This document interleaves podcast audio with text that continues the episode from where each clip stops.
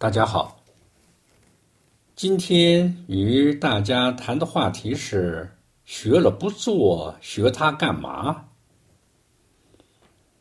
说的是与很有修为的一位朋友交流，我由衷的说，你很可贵的一个方面是学习传统文化经典，学了就去做。他随口答道：“学了不做，学它干嘛？”这句看似平平常常的话，却让我有些醍醐灌顶的感觉。是啊，学经典不是为了好玩儿也不仅仅是为了学术研究，更不是为了装潢门面、炫耀多彩。而是要以经典武装头脑，涤荡私欲，指导工作，提升道德水平。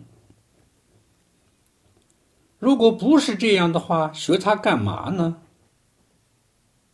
许多人学习传统文化经典，感到没有收益，或者是收益不大。根源呢，就可能在这里。因为他学了多年，仍然经典是经典，自己是自己，不去实行，不发生任何关联。如果是这样的话，就算你把经典倒背如流，又与书橱有何区别呢？